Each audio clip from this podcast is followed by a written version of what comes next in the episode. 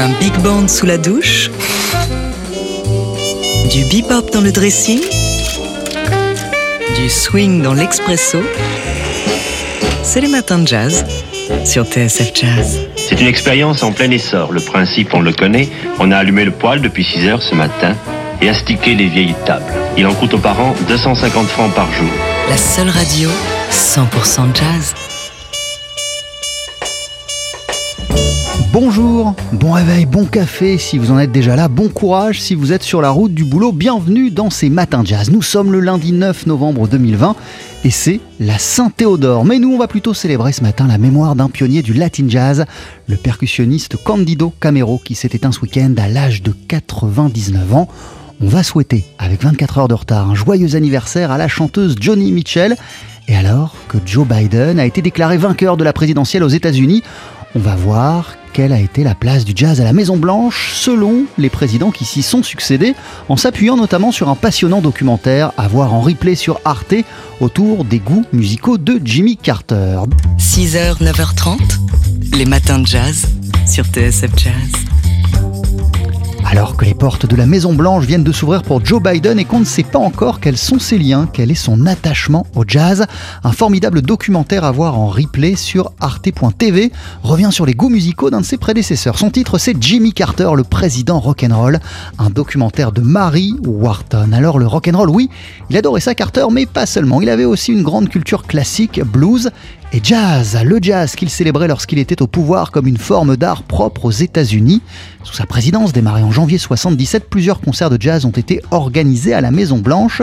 Le 18 juin 1978, dans ses jardins, ont défilé Dexter Gordon, Herbie Hancock, Ron Carter et plein d'autres musiciens. Et parmi les invités, il y avait même Charles Mingus cloué dans un fauteuil roulant. Après une attaque, nous étions sept mois avant sa disparition. Incroyable. Cecil Taylor était là, Chick Corea aussi. Je me souviens aussi de Charlie Mingus en chaise roulante. Tout le monde l'a applaudi. C'était merveilleux qu'il soit venu. Le président s'est approché de Mingus et lui a simplement pris la main.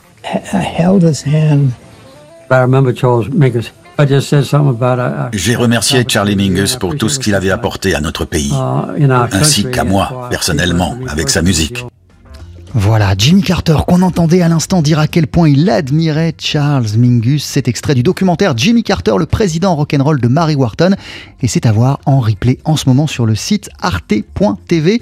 À l'heure où l'on parle, on ne sait en revanche que très peu de choses sur les goûts musicaux du prochain président américain, Joe Biden, si ce n'est ce lapsus en mars dernier lorsqu'il avait trébuché sur le nom du gouverneur du Massachusetts, Charlie Baker, qu'il avait rebaptisé Charlie Parker, peut-être une indication. 6h, 9h30, les matins de jazz sur TSF Jazz.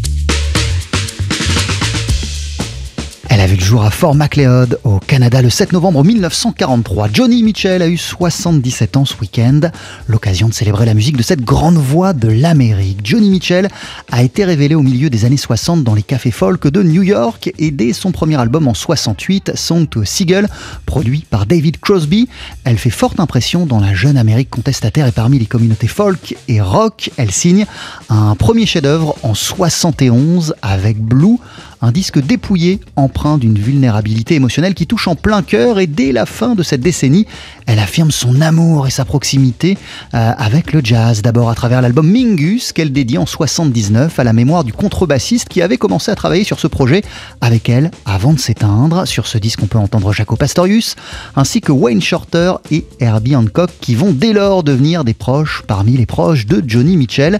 Herbie lui a notamment dédié l'album Rivers Johnny Letters en 2007 et a même remporté pour cela le Grammy du meilleur album de l'année.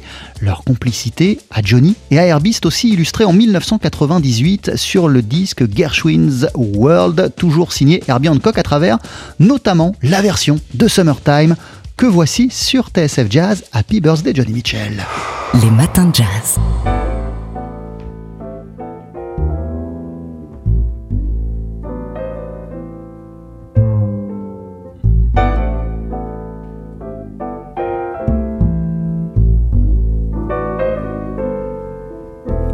Summertime and the living is easy. Fish are jumping and the garden is high. Your daddy's rich and your mama's good looking. So hush, little baby, don't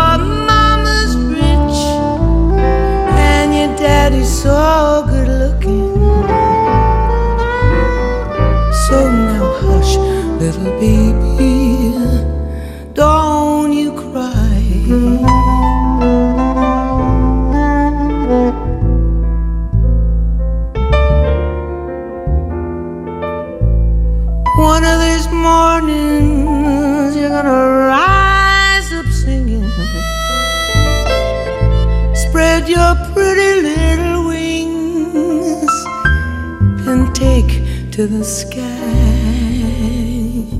Oh, but till that morning, hey, no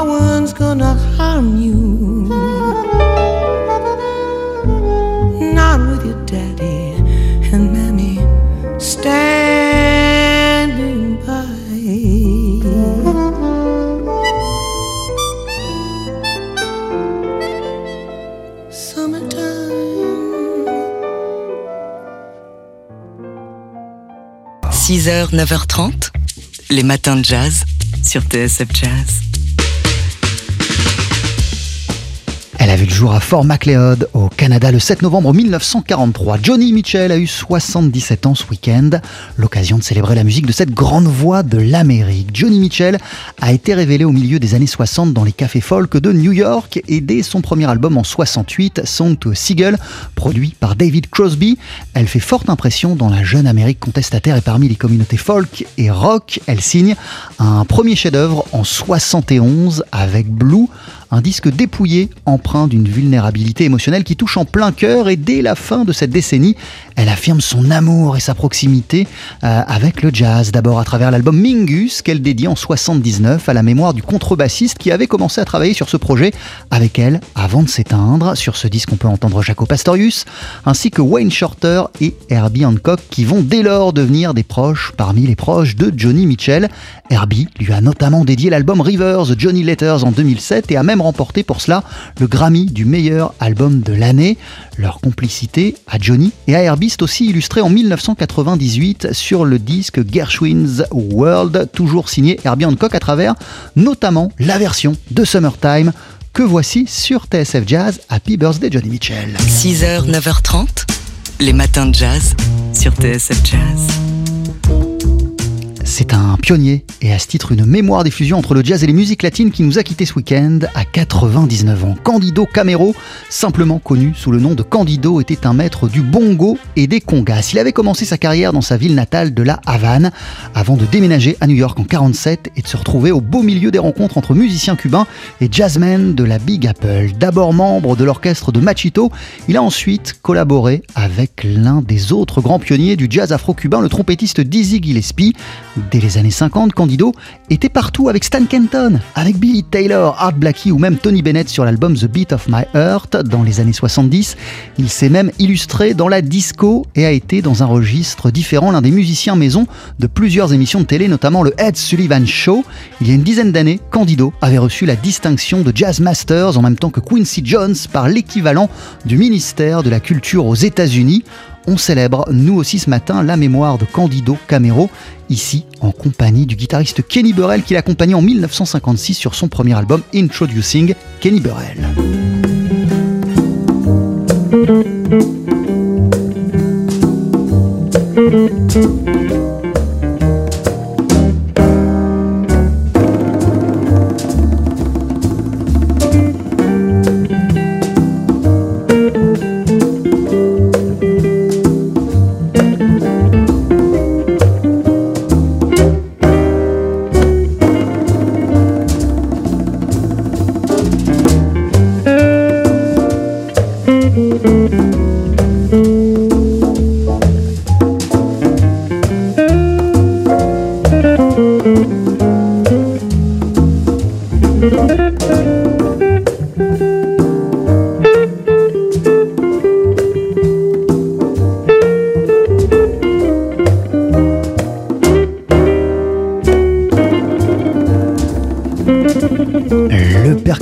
Candido Camero, dont on a appris ce week-end la disparition à l'âge de 99 ans. On l'entendait ici auprès du guitariste Kenny Burrell avec Delila, extrait de l'album Introducing Kenny Burrell. C'est sorti en 1956.